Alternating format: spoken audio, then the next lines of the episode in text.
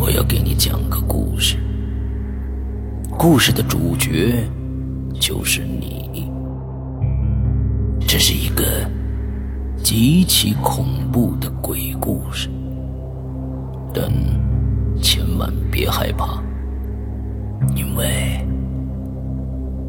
你就是鬼。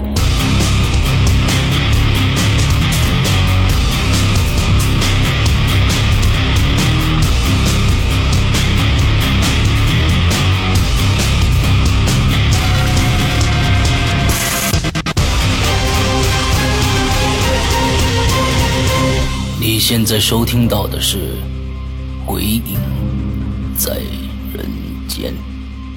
各位听众，大家好，欢迎收听《鬼影在人间》啊。那我们今天呢，大家等了一个星期啊，我们今天接着来听赵明同学的奇闻异事啊。咱们京京城的啊，京城的这种灵异事件啊。上个星期大家可能对嗯这个明哥的这个。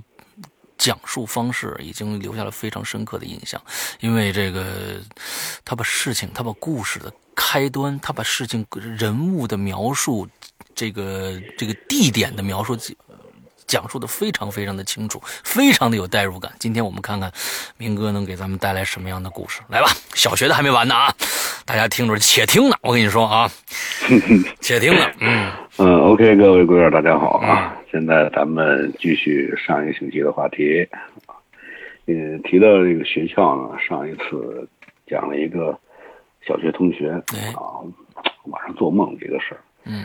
嗯，还有一件事让我到现在一直也是记忆犹新，嗯，记得上一期的朋友知道我介绍了一下学校的环境是吧？嗯，走到最东头一棵大树，哎，树根到树冠。嗯，中间连着一铁棍儿，这是杆儿，爬杆用的。爬杆用的。学校呢经常组织比赛，嗯，每年有运动会，嗯，有跳绳比赛，嗯，是吧？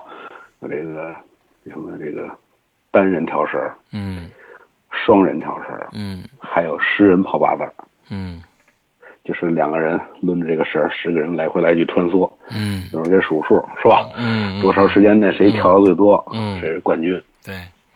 运动会里边还有一项目，就是爬杆嗯，一般都是男同学，很少的女同学爬。从底下开始爬这个杆儿，杆儿我算一下，算一下大概有多少米啊？应该是三米是一层楼，对吧？嗯嗯嗯。三米是一层楼，那它应该是在我们那个小学是几层？三层。嗯。但是它那个楼比较高。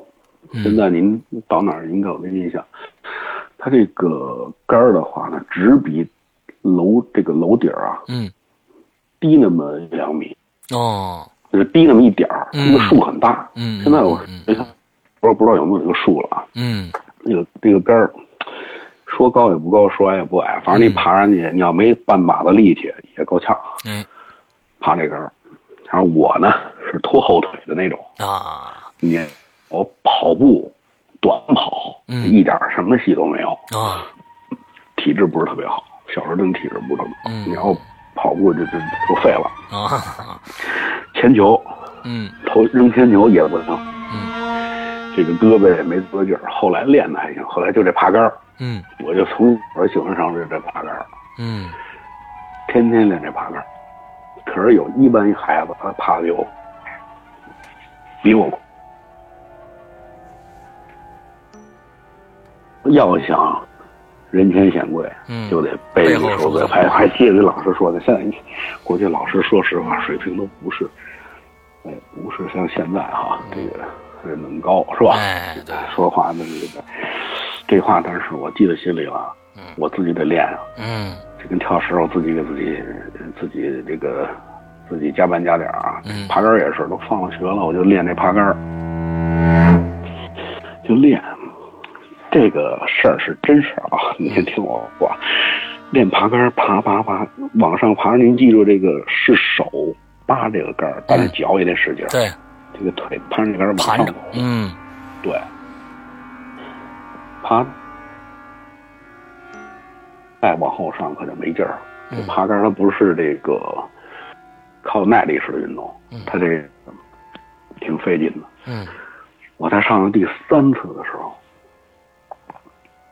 第三次明显感觉比明显感觉比第一次、第二次费劲。爬上去不到一半儿，我就觉得累了。嗯这时候下意识的抬头，就是抬头往上看还有多高啊？嗯，这一抬头，我这双手一撒，就掉下来了。你爬了多高？当时当时你爬了多高了？嗯，大概应该有一两米了吧，嗯两米了吧。嗯一撒手就掉下来了，嗯没摔坏，嗯屁股着地，嗯，在这儿蹲了一下，特别疼。就因为这爬树爬杆，我这个腿现在还有疤了，嗯就一个疤了还在这儿。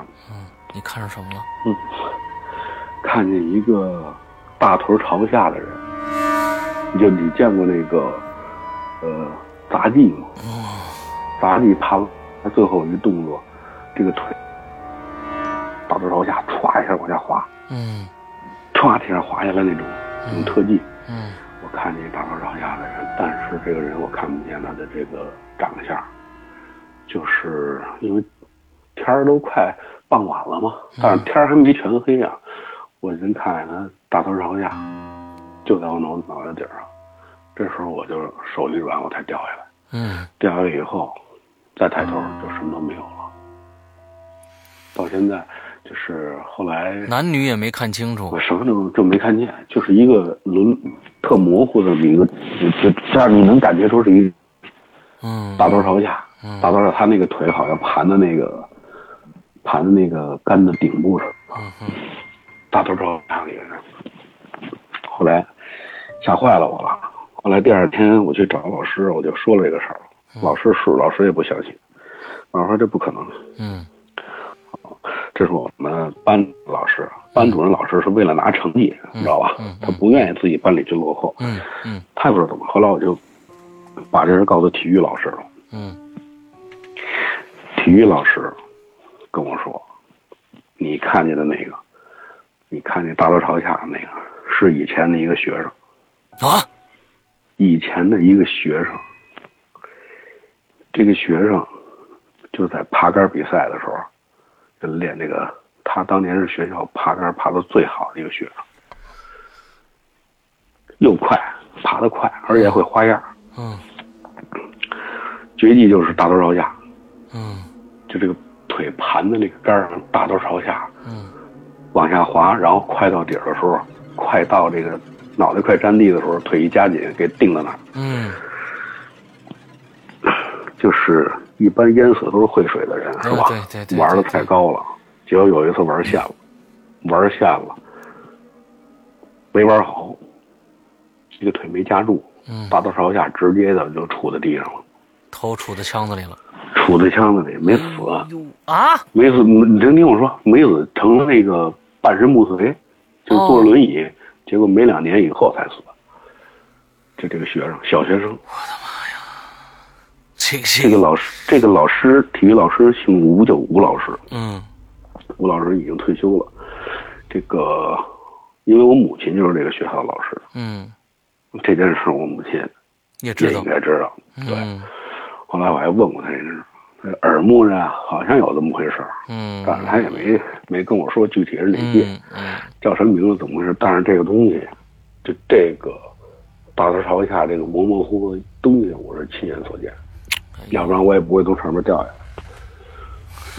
为什么我一进学校就讲这个杆儿啊，是吧？对对对对这个杆儿，这这得介绍清楚啊。啊，这个小学嗯啊，学校里边的这些事儿，嗯那个发生的确实有时候匪夷所思。嗯呃，这个楼这个楼房啊，嗯地板特别亮，它这个地是那种跟大理石一样，特嗯别亮。，那是天这个人民大会堂剩下的边角料啊，你这东西是吧？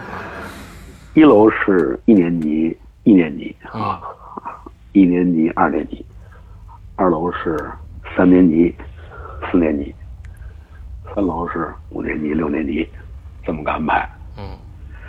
嗯在这个学校最尽头，一上这个楼梯，一般进去以后是一个学习园地似的啊，大玻璃里边好好学习，天天向上，什么墙上贴着各种作文啊啊，各种小红花。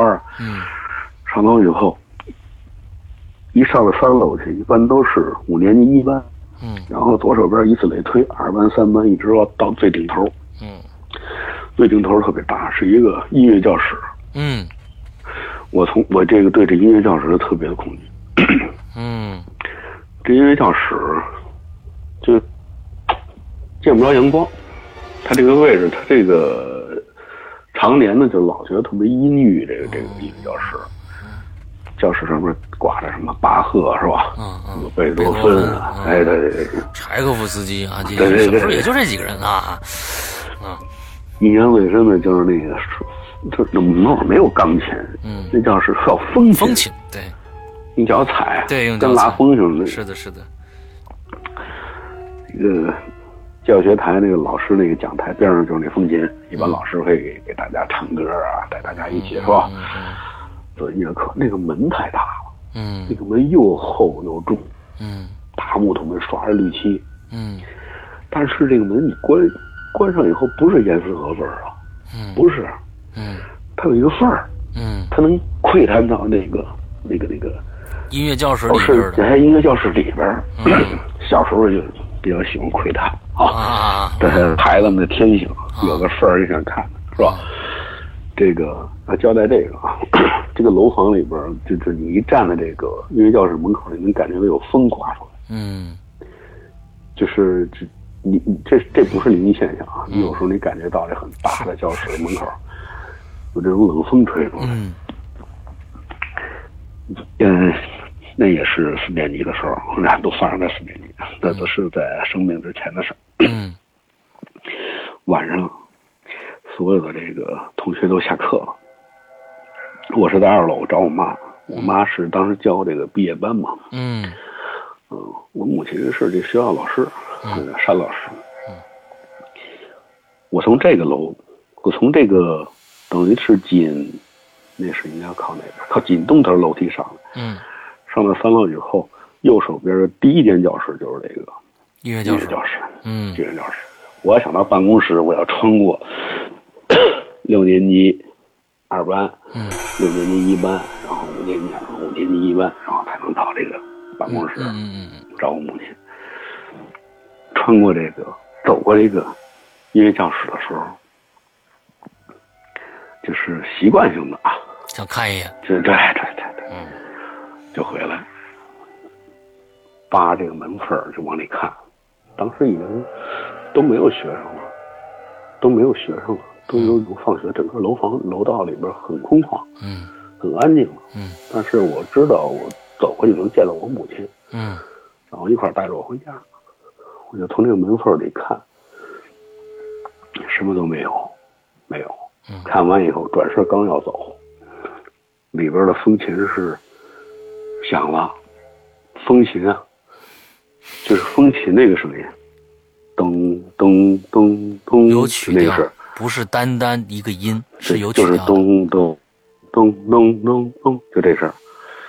这个我乐乐理不太好啊，但是我还能记着，因为我姐姐是京剧演员，她从小就是弹那个乐琴、琵琶。我小时候对音阶啊、嗯因为她老练琴嘛，还是比较敏感的。嗯，有声了，我说没声呢，是不是我看错了？嗯我说孩子嘛，童心，当时也确实没想那么多。又回来看，什么都没有，什么都没有。嗯院这个教室里，站起身来，刚转身，那声音又来了，嗯当当当当的声音。嗯我说我是不是看错了？这回我往这边看了，往这边看什么都没有。嗯当时我站起身来，一转过身，这个风琴的声音还是响，就有这个音阶的声音，当当当当当当。这时候我就转身撒丫子跑，跑到教室里把我妈叫来了。我说妈，您看这里边这个，呃，这个东西自己响。当时我不知道什么怎嗯么回事儿。我母亲过来以后，没有什么声音，嗯，没有声儿，就是。大人嘛，别瞎说八道了，是吧？嗯。啊，太敏感了，我听错了，赶紧回家吧。但是这一路走一路回家，我就没说话，嗯就心不在焉，就想这件事儿。这就是我在小学里边啊嗯，经历的一些事情，但是你不能解释。对，虽然有的时候我说出来，有时候有的朋友觉得很可怕，有的觉得很一般，嗯但是你越不能解释到的东西，对，讲述者也好，有的倾听者也罢，他心里边会有多多少少一些感动。其实我其实我觉得你，嗯，你你，我们都看过一个电影啊，叫叫《第六感》，这个。嗯，里边那个小孩呢，他一直能看到鬼，他有很多的恐怖经历。但是我我总是在咱们节目里面说，我说，呃，为什么要找到你呢？为什么你能看到呢？就像刚才咱们上一期说到的那个，呃，冯老太太，嗯，他嗯他是他是他对你是一个牵挂，他想想想想来跟你道个别或者怎样的。那其他比如这些琴呐、什么之类的，我觉得不这这他他他他不一定是来害你的。对，我觉得他不一定是来害你的，就是说他他想跟我游戏一下哎，啊，引起我的注意，你的注意。之后要干什么？我不，我觉得不见得是一定是就是要要要要从你身上得到点什么东西或者怎样的、啊。对对对，这个是不知道你有没有这种感觉啊？嗯小的时候走黑道，嗯尤其胡同里的时候，你老感觉后边有人这个跟着你。对，这个感觉就是，也就是说我，我我我我在咱们《鬼影人间》的那个在开头语里面说“黑暗中你敢回头吗？”其实这是我一个非常非常直接的一个感受，就跟你说的，小时候你走在黑暗的楼道里。我我小时候也是，我爸也是老师。之后这个去晚上去找他，走那个大学。你刚才一说那个学校那个构造，就跟我那小学那学校一样，就从这楼道上去，噔噔噔，你上到上到顶楼之后，最头上是我爸那个，他是教音乐的，他他在那儿训练，哦，一帮人。我那小时候，好家伙，走上去就。就唱着歌上去啊，要就就壮胆儿，唱着歌上去，一一个路就灯完全是没有的，你上唰叭叭叭往那边跑。所以小时候我，你刚才说那排排房，我小时候住的厂子里边也是盖的排房，一模一样。有就从同感，有生活。哎，从头走到尾，你是不你你中间没有没有过道的，你必须走到头上，你绕绕到后一排。那个时候，最多是这牌坊中间有一个大大的那个那个那个片儿的那种，那个中间有个灯泡那种灯，哎，黄的，最多在那儿有一个。对你你往过走，你就看你影子，一会儿就往在后边，一会儿就变到前面，越来越长，越来越长，你就总觉得后面有人跟着你。这种感觉真的是，就是只有那个年代的孩子才会有的。对，对对对嗯对，感觉。而且快到屋门的时候，进门的时候，你还得使劲的往前窜一下，哎，蹬一下，对对，这感觉的没讨厌吧？错没错，嗯对。然后学生时代，然后到五年级我就住院了，嗯得的那个急急性肾炎，后来转成了慢性肾炎，大概住了有一年多吧。嗯嗯然后那会儿吃激素，那点儿孩子用那种激素冲击疗法，嗯嗯就是吃那个满月脸、水牛背，嗯整个人都变。嗯休学大概休了有快两年，哦。然后再重新上学，嗯。然后五年级、嗯。年级，然后到初中，嗯。啊，这几年一直在跟病魔斗争，嗯嗯嗯 啊，天天吃中药啊，我母亲给我熬中药，嗯。吃了好几年中药，然后才调理好。嗯。等于上高中的时候才把中药跟那个西药都停了，哦。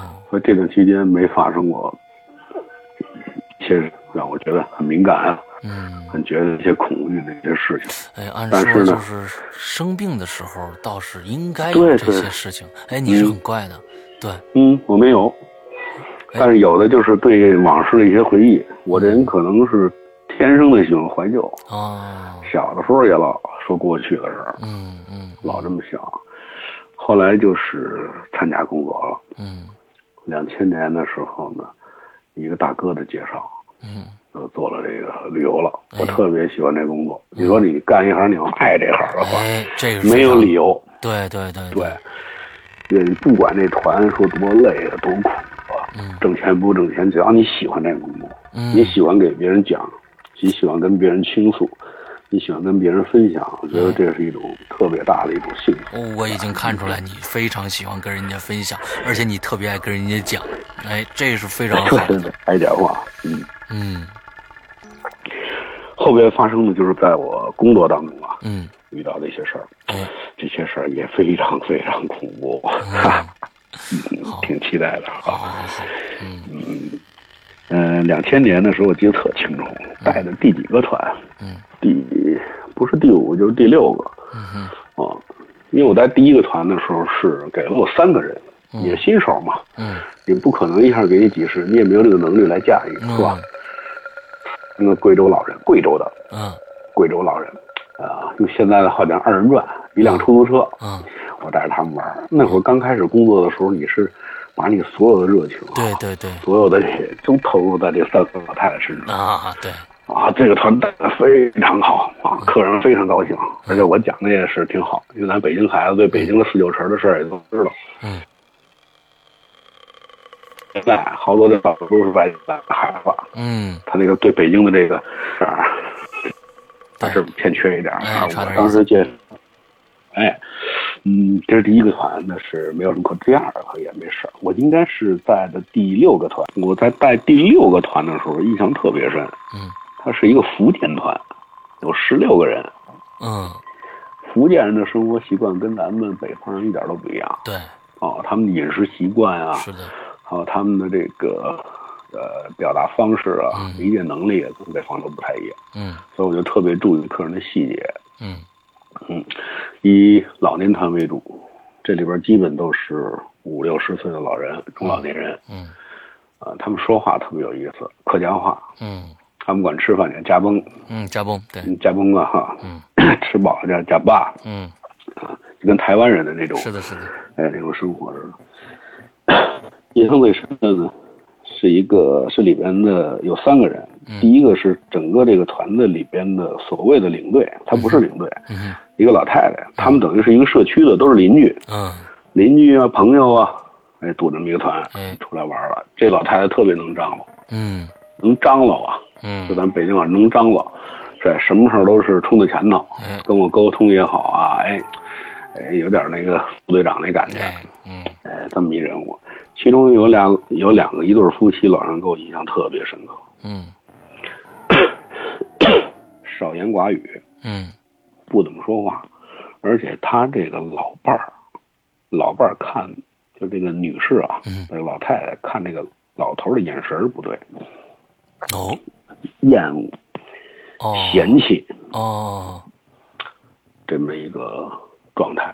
这些吃饭的时候老头老太太岁数都是六十以上的，六十以上哎了六十以上了。好嗯，这个老人呢很倔强，这个老、这个男的，他觉得面上过不去。嗯他在景点的时候曾经跟他这个老伴儿发生过冲突口角，没冲突，口角，就互相谁也不理谁了。啊然后特别能张罗的这个老人呢，还给他们俩还互相说，哎呀，说那玩意儿开心嘛，是吧？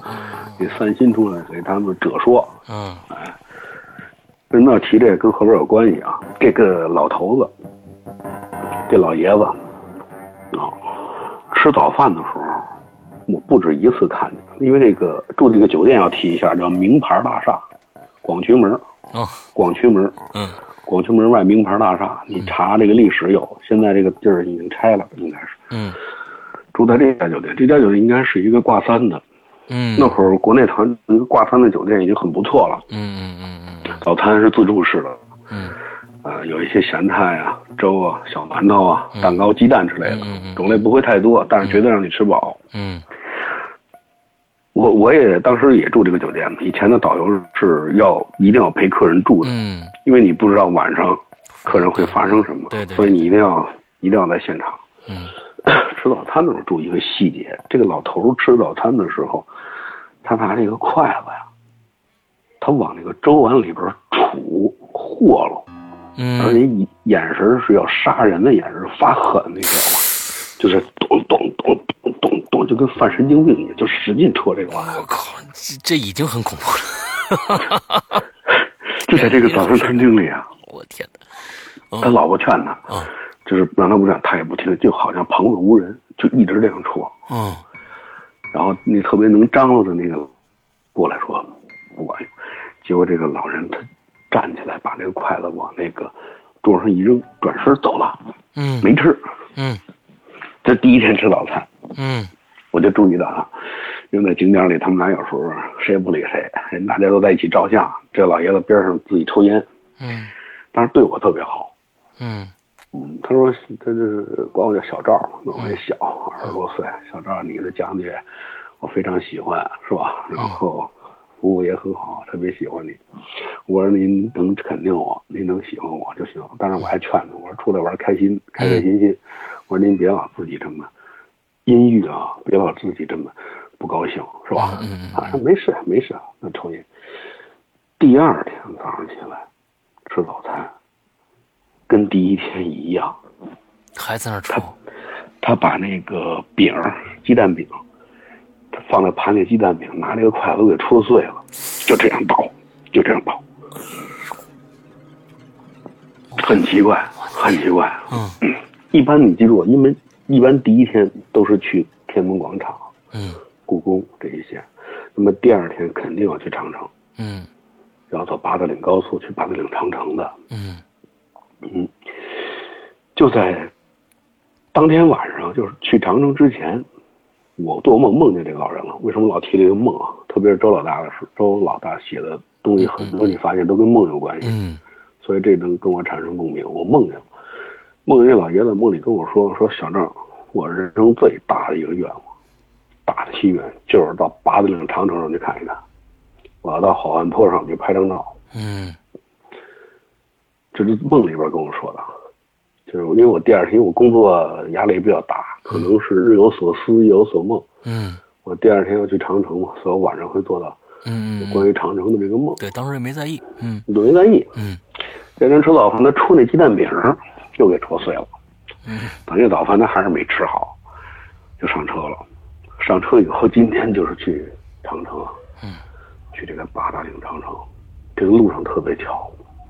以前的八达岭高速不像现在，嗯，现在只要你点儿不对，一上来就堵车，对大货车、各对种车尤其六日你简直不能去。是，那会儿不是，两千年的时候没那么堵，嗯车也不少，但不像今天是那么堵车。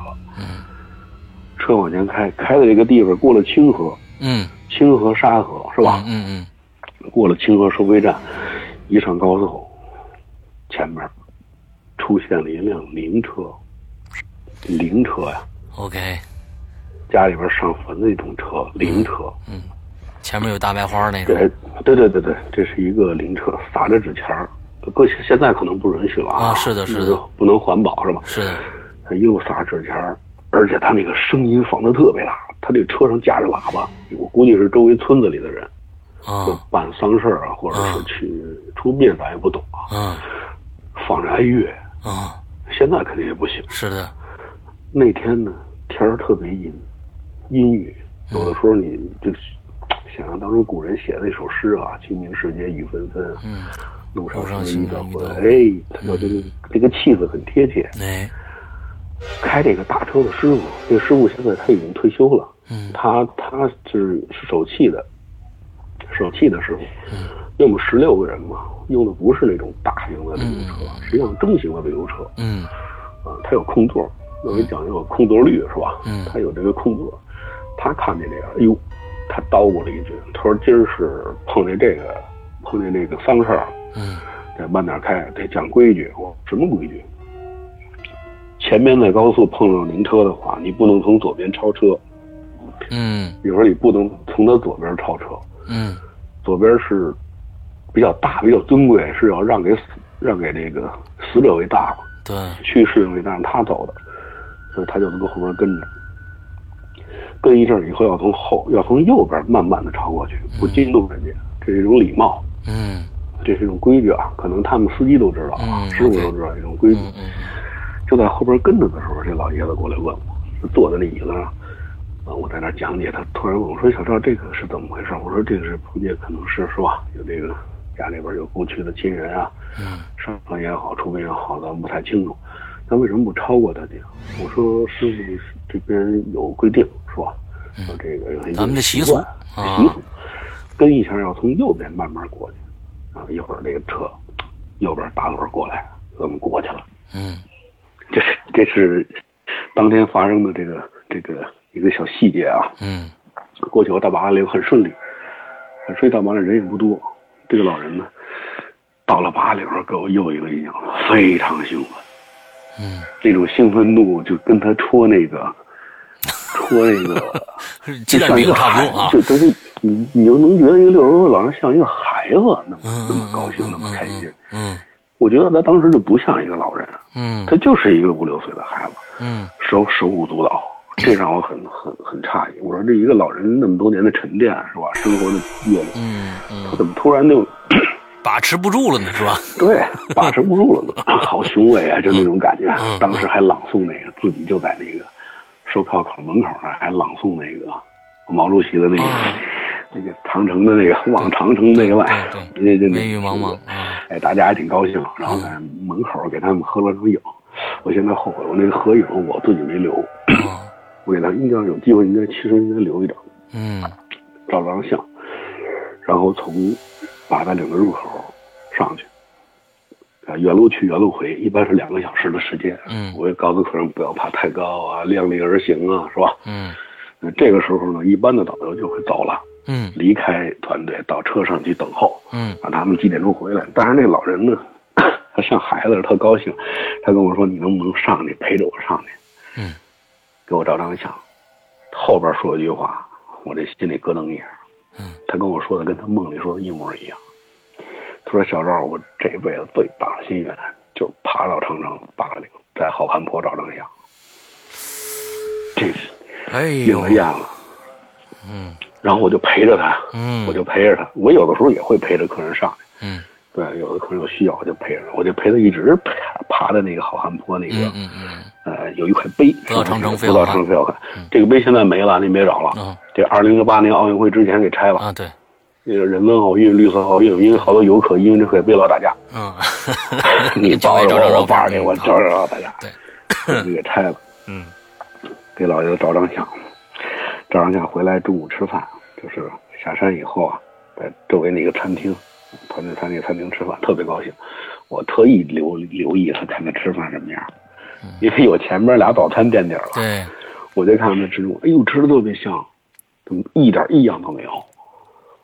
就是吃的也特别开心啊，跟大家有说有笑的，跟原来就一点都不一样了。这后来再想，有点是有一种预兆啊。嗯回来的路上，回来的路上堵车，有点堵车。过了回龙观那边有点堵车，嗯这老人突然从后边过来，拍我肩膀。我说：“这个叔叔，这个车在高速上不能下车，不能从座位站起来。”嗯他说：“我有点事儿得求你。”嗯我说：“您说。”他说：“我已经大概有两天没大便了，没大便。你到酒店以后，帮能不能帮我在药店找个药店买两盒？不是开塞露，买两盒这叫排毒养颜胶囊。呵啊那个时候就有了哦对对两千两千年有了有了有了嗯，有了那个印象特别深。哎他要排毒养颜胶囊，我说这个不都是女孩子吃的吗？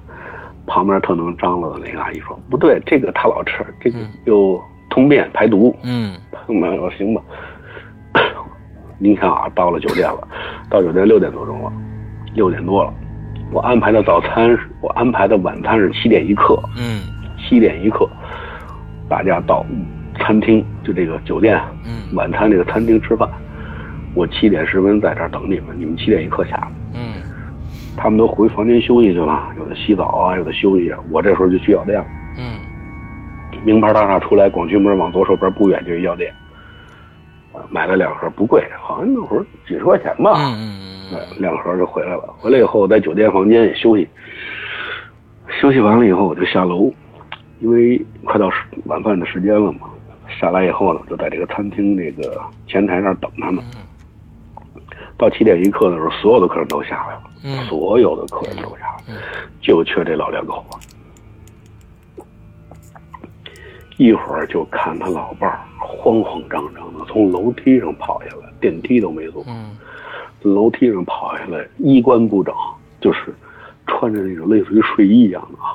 嗯他说：“赵导，你快去看看吧，我这个我这老伴儿出事儿了。”我说：“怎么了？您慢慢说。”他说：“他，我洗完我先洗，洗完澡他进去洗澡，他洗澡的时候关上门，就把门插上了。嗯现在都进去洗澡都快四四十分钟了，他不出来，我敲门也没人理我，我怕出什么事儿。嗯，我一想不好，这这这，当时换，意识就不好不好。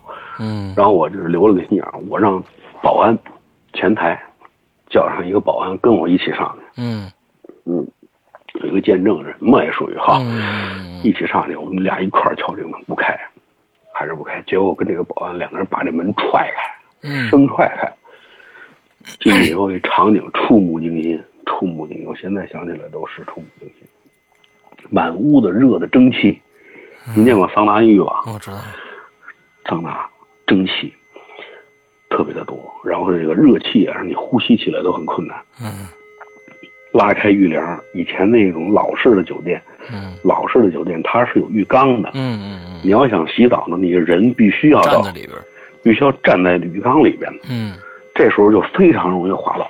嗯这个老人呢，后来才知道他不是滑倒的啊，他是晕倒的。哦，后来人给出的这个医生啊，还有这警察给出的这个验尸报告，哎，这结论就是，老人在洗澡的时候脑血管哦崩了，哦，有可能他有高血压，是吧？心脑血管疾病，还有一个重要的原因就是水温，就是这个这个房间啊嗯。没通风，水温太高，嗯。老人洗热水澡，最后就是由于他这个氧气不流通，对，就崩了，崩了以后，老人就躺在这个摔下来以后的这个，呃，右胳膊就跨在浴缸的外头，嗯然后人躺在这个浴缸里边，嗯头朝上，嗯头朝上，然后就这么一个情况。当时我看到以后就是有点医学常识，这个人不能动，嗯千万不能动。现在要打救护车，嗯，打这个救打这个电话不好打，嗯老占线。嗯然后我就让那个保安还有所有的客人，跟着我进来的这些客人一起打，嗯谁打进去谁把电话给我。嗯房间里信号不好，以前那个手机都是没有现在这么好啊，对，都是那种我记得那会儿使了一个诺基亚的一个塑料的那种嗯那种那种。嗯嗯结果跑到一楼去打电话，打通了救护车，在这个路上就很快就要到了。嗯这时候电梯门一开，居然有四个保安把这个老爷子给抬下来哦抬到大厅里边，他们说方便抢救，我说这个人不能动，嗯，我说这种病的疾病是千万不能动的，我说你们把他抬下来，出了什么后果你们要负责任。嗯然后这救护车到了，就是抢救的场面，可能不知道石阳你见过没有就在这个现场抢救，嗯。九间大堂，这老人是一丝不挂的。嗯。这个插上各种仪器以后，这个是一直就只要从插上就是零，就是停的，嗯。就是停的。但是这个一直在抢救，摁压呀，嗯。心肺复苏啊，除颤器啊，嗯。就是所拿那个电击啊，嗯。除颤一直在救。嗯。医生告诉我，这个人救不活了，已经没有瞳孔已经大了，嗯。瞳孔已经大了，估计他现在脑部已经都充血了。嗯。然后让这个家属赶紧签字，嗯。家属签字，但是他老伴儿已经哭成泪人了，嗯。签不了，签不了不行，我这时候打电话打的是幺幺零，把警察叫来，因为死人了，你肯定要叫警察。嗯警察的出现讲了条理、协调，然后他老伴儿签了字，签在死亡证明上，嗯签了字人才能停止抢救，嗯这个抢救工作算停止，人算嗯没有了。嗯但是我的旅游团要继续，嗯您懂吗？我不能因为一个老人的去世影响这个团，但是善后的事情我要做的非常的好。嗯好，打电话通知家属，结果家属连夜就坐飞机过来就从福建就过来了。我一直没睡啊，我一直在酒店等着，等到凌晨的几点？四点四五点钟，嗯他们家属就来了。嗯来了以后，见着他妈先是哭，然后让我觉得令人发指的是什么？知道吗？居然在大厅里边吵架，需要分家产的问题，哇大成靠大成热窑了。这是让我直接，我说这太他妈，太他妈现实了，这几个儿女是吧嗯？但是流产再继续，嗯，到最后的时候有一个收尾，这件事儿又梦到这个老人了，我又梦见这个老人了。嗯嗯就这个团送走以后，老人是在北京火化的，嗯在平房火化，啊然后他的儿女们就是带着骨灰盒回去的。嗯这件事结束以后，圣祥过滤还给我评了一个三等功，有他们一个八百块钱的奖金，嗯，当时是。处事得当嘛。对对对然后晚上晚上回家睡觉就梦见这个老人了。这个老人就是还是那句话，重复了一下，我这辈子最大的心愿就是爬上八达岭，在好汉坡上找张翔。啊，其实说起来挺伤感的。对，挺伤感。其实我觉得这个世界上不一定说你非得看见什么特别的那个面目狰狞、恐怖的东西啊。嗯嗯但是我觉得有的时候冥冥当中注定的那种事儿，确实有。你虽然看不见，嗯但是给你的感觉确实是真真切切存在的。对这我觉得是特别特别的真实的东西。对对对，因为在你的这个工作也好，还有成长历程当中也好，你的心理上是有有感觉，是有有过这个经历的。嗯对，这是特别重要的。哎，嗯呃，咱们接着开下一个故事。呃，前前两天上一次咱们录的时候，我记得有一个学校那个钢琴，你还记得吗？学校的钢琴，嗯嗯，风琴哦风风琴啊记得记得对对对对。嗯嗨，这两天我没事儿的时候，跟我妈也聊天来着，啊就提起这件事儿。啊哎，我母亲说是不止你听见过，当时学校有一些人也听见过。我我那天啊，我在想这个风琴的这个事儿。对，因为那时候你小嘛，就说我小啊，嗯就没往深了说。嗯，因为那学校我提过，他是当年是，在用这个人民大会堂的这个下脚料，对对对对剩下的材料建的。啊它应该是在我查了一下，嗯应该是六三年。哦，一九六三年的时候建的学校，六十六十年代啊，文革时期。嗯而我妈是在七六年调这学校来的，嗯，当时也都特年轻，但是之间跟那些老师交流啊，老校长啊，还有一些聊天儿嗯说这个房间就这个就这个音乐教室里边嗯确实发生过事儿。哦，后来才聊说，因为这是文革嘛，当时那个年代你也知道，对，啊好人变成坏人，牛鬼蛇神变成了真正的这个好人。当时这种那种年代啊，嗯造就的这种悲剧，确实是就是在学校有两个。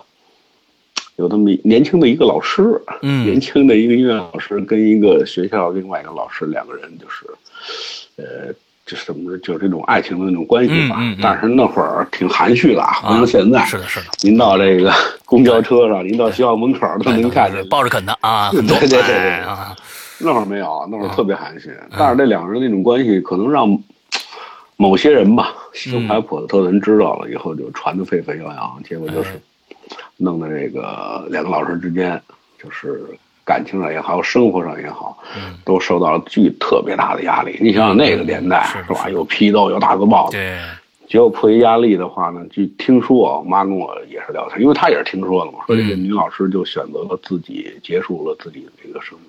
哦，嗯，就是他是音乐老师，说他据说他生前的时候特别特别的特别喜欢音乐啊，教学生唱歌、跳舞什么的，嗯。也比较活泼。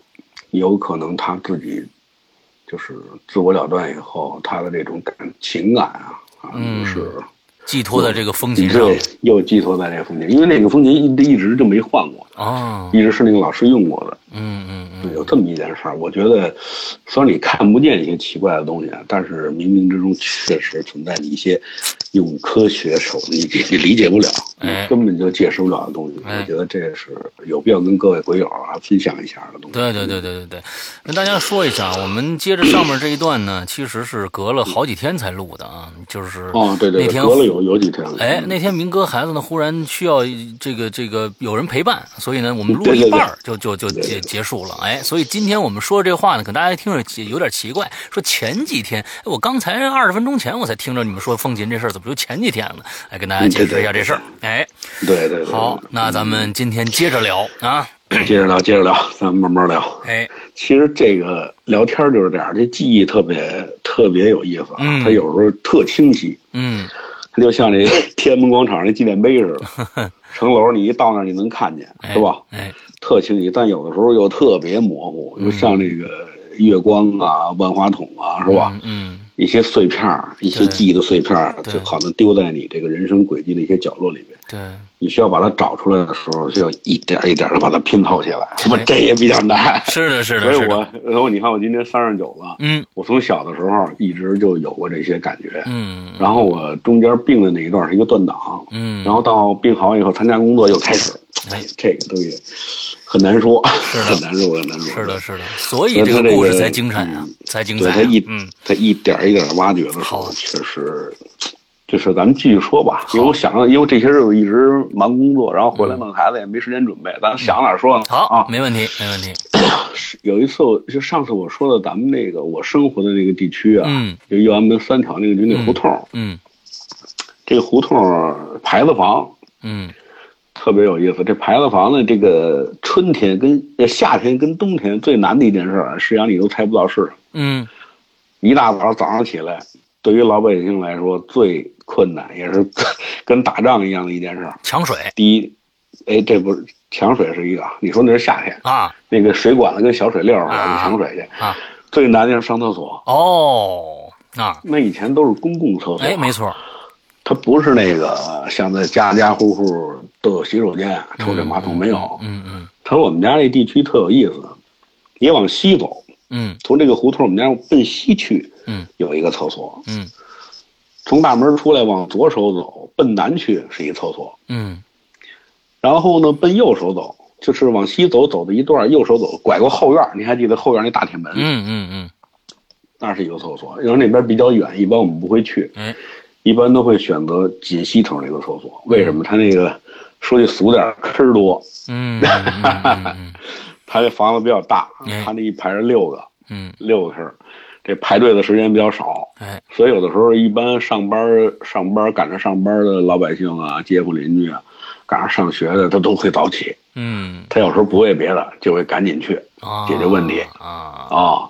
但有时候一去都奔那个坑儿多的地方呢，他有时候就排队。哎可是左手边那就被人忽略了，因为左手边出去以后奔南是马钢厂，啊。现在马钢厂已经没了，都变成小区了。嗯那个厕所呢，仨坑儿，啊。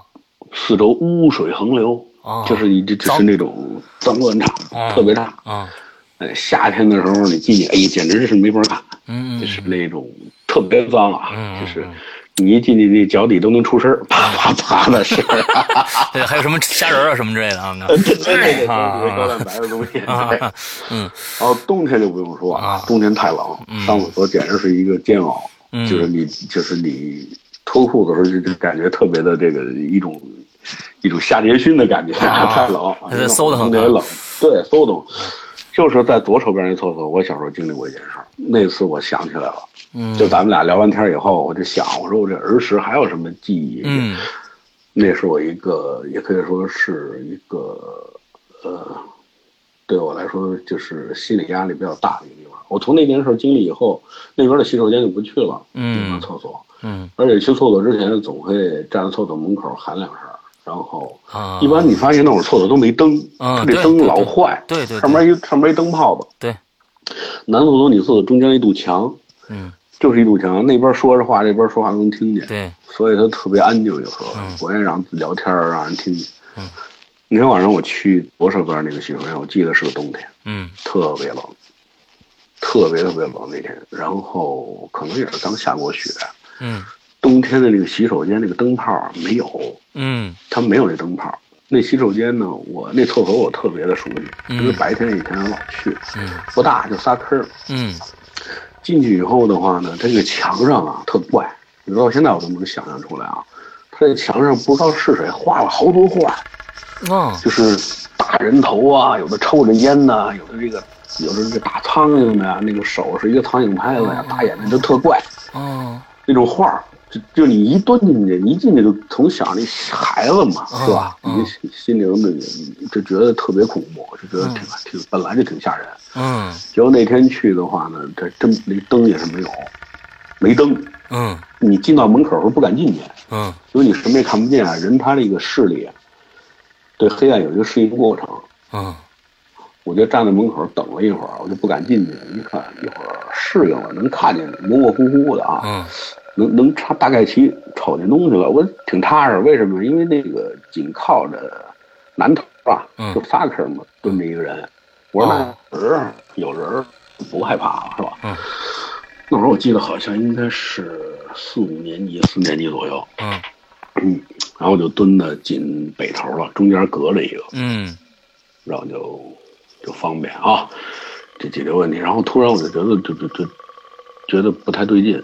嗯，为什么？因为我拿余光，我就往那边瞟啊。嗯，就看见紧那边蹲着的那个那个人肯定是大人，他肯定不是孩子，因为我能看出来。中间这坑是没有隔挡的，是吧？这，对对对，一排啊，一大排。公共厕所那边是以前聊的就一大排。对对对，对 一大排。嗯，我拿余光能看见他。嗯，然后我不敢直视人家。嗯，对对。但我拿余光瞄着他，我发现他这姿势有点怪。这个这个确实是啊，这个这怪的东西是最恐怖的。嗯，对对对，他，你说你正常上厕所，你脸朝前是吧？脸朝外，这人不是，这人脸朝里，他他拿这个脸啊扭着身子贴着墙，贴着墙，扭着身子贴着墙。他贴着是那个南墙还是他真这个南墙？他就是把身子扭过去，脸朝着墙啊，就给你一后背，他这种姿势，我一看我觉得。我觉得真怪，然后我也不敢出声啊，我说赶紧的，是吧？烧完了赶紧走。就这时候，这人站起来了。你知道他站起来那个姿势啊？我现在形容一下，应该是半蹲状。啊。上身挺着，屁股撅着。啊。下来以后，你看过京剧吗？京剧里边那个小花旦，比如说红娘，嗯，跑那个小碎步。当时我根本就不敢，就就当时已经就就就属于孩子嘛，已经就就已经这个绿跑小碎步跑出去了，从我身边跑出去也什么也裤子也没提，也看不清啊，黑乎乎的一片，就跟那个就跟那个粗的那个棉筒的棉裤似的，冬天嘛。他没他没提裤子，跑着小碎步就出去了，就是小花旦跑那种小小圆场，我明白，就那小碎步嘟嘟嘟嘟嘟嘟出去了。出去以后，他又进来了，又进来了，又进来，又跑回来，进来然后又蹲在那儿，啊，还是脸朝墙。等等一下，等一下，等一下，这个脸朝墙，我现在一定要搞清楚，他是横跨在那个坑上，之后就蹲在坑上，蹲在坑上，其实是他应该朝脸朝外，应该朝前的，哎，他朝后扭着身子，他给你一后背，他扭着身子，脸看脸冲着墙。哦，这个姿势，我明白了，我明白了，这个太吓人了。这我现在想起来头皮发炸，然后我就是我也不知道怎么回事，他们提着裤子就跑回去了。跑回去以后到家，到家以后我就跟我那个跟我爸说这事儿，我说那厕所有一人，这怎么回事？我爸说醉鬼，别别别不要那个害怕，嗯，没有鬼这世界你说醉鬼，但是就从你幼小的心灵里边的种下一根，你说这个人多恐怖？是是的，是的，是的，而且我们周围没有这样的醉鬼。没有这样的人。后来我一聊天，跟那个健子还有他们也说过，他们都没遇见过。反正他们就是说那边那厕所靠近马场那厕所，以后别别老去，太黑，太黑。他那边的灯一坏，老没人修，这个太吓人了。这是我记得。可是你别，这是上级，这是上级啊。就是我，就是碰见这个人以后。但是我逐渐的心里边有这个阴影啊，但是逐渐年龄增长，他给他忘了。还有后续是吗？对对对。我靠！来来来来来来来，他我给他忘了啊。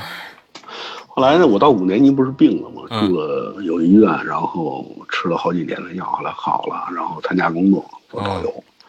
我记得应该是两千零一年啊，为两千一年我换了一个旅行社。换了一个理论等一下，你这两千零一年了，就从小学四五年级一下就跨到了两千零一年了。就这件事儿，因为我会一直在回忆这件事儿。到两千零，为什么两千零一年？因为我有几个朋友，我有几个朋友，一个叫乔先龙，前两天我们俩微信还联系来了。嗯。乔先龙还有一个叫全伟的一大哥。嗯。这个姓全这大哥啊，他在这个后海。嗯。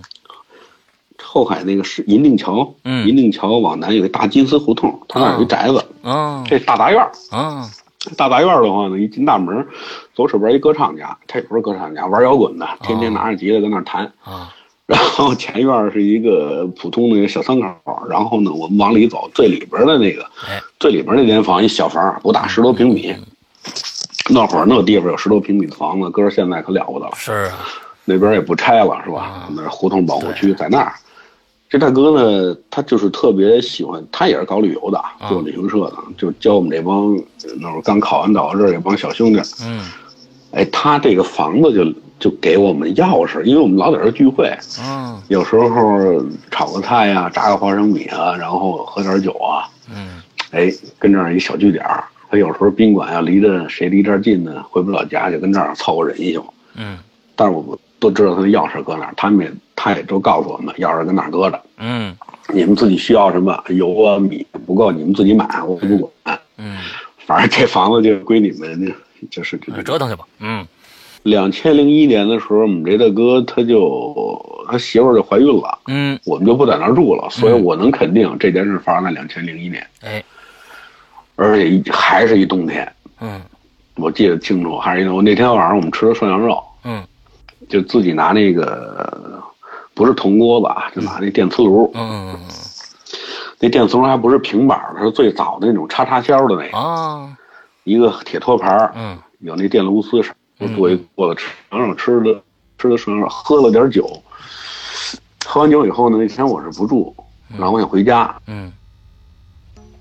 大金丝胡同出来，大金丝，您现在查这胡同永远不会拆啊，肯定有这胡同。大金丝胡同出来，往南溜达，往南溜达，因为他再往南走，那天是下完雪，下着雪，就能感觉特静啊。北京的雪，这胡同里啊，嗯嗯嗯嗯，这下雪的时候，你能听见那雪下来的那粗粗簌簌的声音，对对对，天是红的，嗯，就感觉特别好。你想想，一个人喝的微醺微醉，嗯。啊，挺高兴，就从这胡同出来，出这个南胡同口，然后回家，打车想打车回家。当时，当时我住在右安门，嗯，住在右安门那个小翠林小区那儿。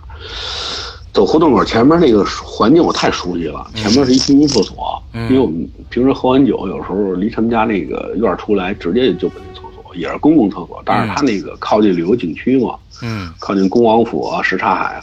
他那旅游景区的特那厕所特别干净，因为经常有有有外宾来啊，特别干净。我往前走，走着走着，还没到那个洗手间。我本来想去上个洗手间，结果洗手间里出来一人，嗯，出来一个人，这个人半蹲，小碎步，脸朝着墙，又来了，脸朝着墙，跟我脸跟我要走对脸，跟我要过。就当时什么感觉呢？就十几年前那记忆啊，呃，快二十年前记忆突然就回来了。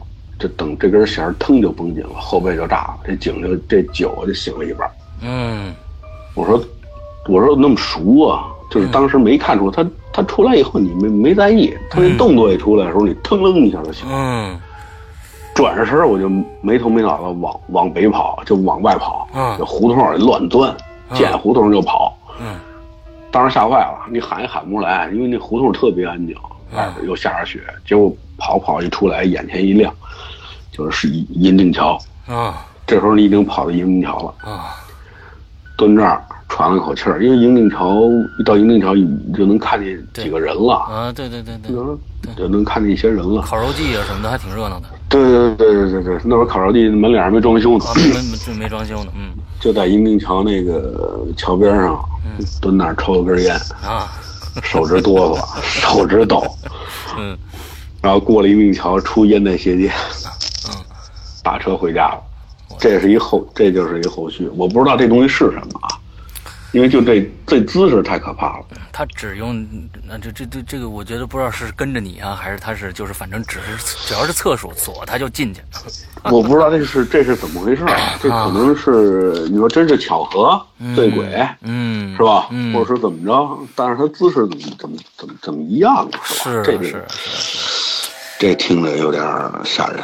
这个这事跟各位分享啊，这是我当时也是小时候到成年以后经历的这么一件事儿。哎，嗯，这确实，呃。嗯，这这这还是无法解释，无法解释，很怪异的一件事情，嗯，非常怪。你说是鬼是不是？他他他走道也有声儿，对，他也是这么一个人，他也是这么一个东西，是吧？嗯嗯，咱也不知道他他是怎么回事。